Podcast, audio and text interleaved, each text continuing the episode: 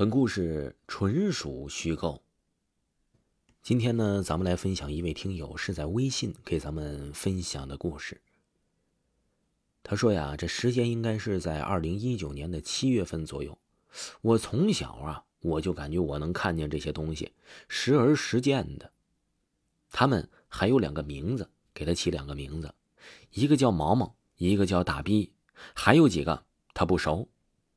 大逼呀，在乡下正好当兵，他姐考上大学，请客吃饭，我们就去帮忙了。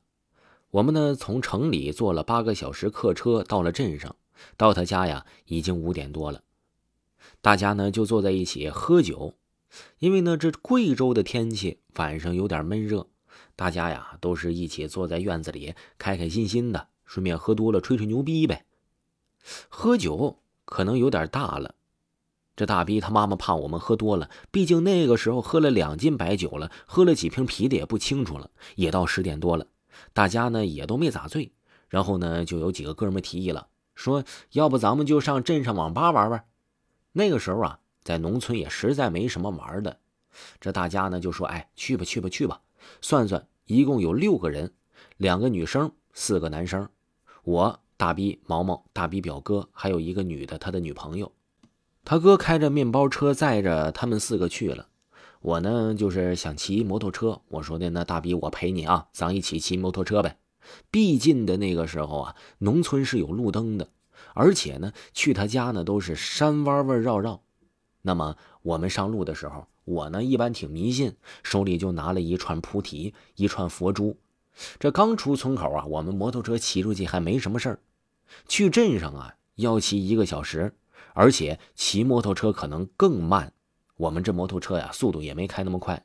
我们骑了可能有二十分钟吧，到了一个上坡路的时候，我就感觉到是阴森森的，就感觉啊，这后面有人在盯着我。但是呢，我突然回头一看，确实没有人。到上完车之后啊，这摩托车就莫名其妙的不知道怎么的熄火了，怎么打都发动不了。一开始啊，大家还都不怕，酒壮怂人胆呗，喝了酒。哎，怕什么呀？但是我说呀，这大逼，摩托车上有东西没？他说有一把杀猪刀，这摩托车上。我说给我，我觉得咱们后面好像有人跟着。那个时候呢，我敢肯定应该就是人，也不知道是什么别的东西啊。于是呢，就拿了杀猪刀，他从车前就抽出来给我了。那个时候呢，这红米手机的电量还是很牛的，拿出来还是百分之百的。我就打开手电筒，照着后面，我就说呀。你试试打开手电筒看看，看看这后面有没有什么人啊？照了一会儿啊，我们确实没看着什么人。这大逼就说了：“那咱俩把这个摩托车给推上去吧。”我说呀：“你可得注意点啊，咱推的时候呢，可不容易注意到后面。你注意一下后面啊，我感觉我后背总是有点怕的。”我就突然看见了这大斌脸色不好的，就嘿嘿嘿的傻笑。他就说呀：“没事没事你怕啥呀？”我就把刀给他了，然后呢，我就把这个摩托车给推上面去了。之后呢，这摩托车顺理成章的就走了。但是呢，这路程走了三分之一。大鼻说呀：“刚才那个路以前经常车祸，刚刚我不敢说呀，也就是没想吓你，还行，没啥事儿。”当大逼讲完这件事之后啊，我也没说话，因为我突然就看见下面水塘里面是有水波浪的，感觉是个影子，而且有声音。感觉呀，这不是鱼跳的，就是人走的声音。我问他，我说你刚刚啊，听没听到这路旁边有水声呢？他说没有啊，但是他突然又想起来，哎，好像是有一家老小掉下这个小池子里了，全都淹死了。捞起来的时候就捞了一个女人，我就开始怕了。这才是这故事的开始。我去的路上有两条路，有一条大道。但是呢，可能得半个多小时，我们没走，因为呢急着去打游戏，就走小路了。这小路呢，必须得经过一个坟山改成的碎石场。刚到碎石场，我就发现呢，这刚刚亮堂堂的月亮没了，满天呢是乌云密布。他一下车就撞到这个沙堆里面，我就问你干嘛呀？他说不知道怎么的，这石堆怎么突然就出来了，我一下就撞里了。我本身就信这些东西。我一看车头全部插到沙堆里面，我就赶紧把刀拿出来了，把这个沙呢刨开，用着刀。我说：“你把车扯出来啊，这大逼说的，这怎么会有一大堆石头呢？后来我发现这越来越阴森了，背后发凉。我一米八大高个啊，是满脸冷汗。大逼说打电话问他们在哪儿，近呐，就赶紧过来接我们吧。这车吧就丢这儿了，明天咱再开呗。我拿出手机，发现没信号啊。我抠开电池，又把电池安上，开机还没信号。我就说大逼，你看看这手机有没有信号啊？过了十秒钟，我发现他不理我。我就好奇的，我叫了一遍，说：“大逼，你拿手机再看看呗。”他还是不理我。我一回头，这大逼就站在那儿一动不动了。我就慌了，过去拍拍他后背。我知道人呢是有三把火、俩肩头，所以我没有拍肩膀。他还是不理我。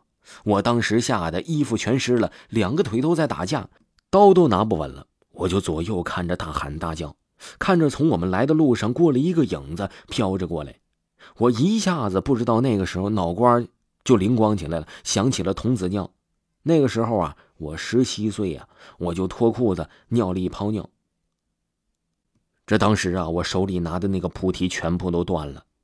我一看，我戴了好几年的珠子，怎么这个时候就断了呢？连珠子都碎了，那个人影也没了。大逼呢，突然回过神来了，说：“干嘛？”我刚刚动不了，我就说话我也说不出来。我说：“快点啊，大哥，咱俩呢，赶紧把摩托车拉出来，赶紧骑上就跑。”之后呢，这摩托车就拿出来了，发动机轰轰轰的响，俩人都没时间看手机。到镇上啊，这手机有信号了，一看是十几个未接来电，全部都是我哥们打来的。各位亲爱的听众朋友，听友分享的故事还有下集，请您继续收听。各位听友，你们好。如果呢听故事听累的话呢，有喜欢名牌鞋子和衣服的，你呢又不想花太多钱的，可以加一下下方的微信，小写的 A 三六六六四七，他们家的质量啊还不错，价格呢也很实惠，我给你们试过了，而且他们家呀还支持货到付款。记住了，微信号小写的 A 三六六六四七，小写的 A 三。六六六四七。另外啊，广告商给维华一个福利，提维华的名字，全场九折。喜欢的朋友一定不要错过哦！各位听众朋友，咱们下期的故事更加精彩，下期故事再见。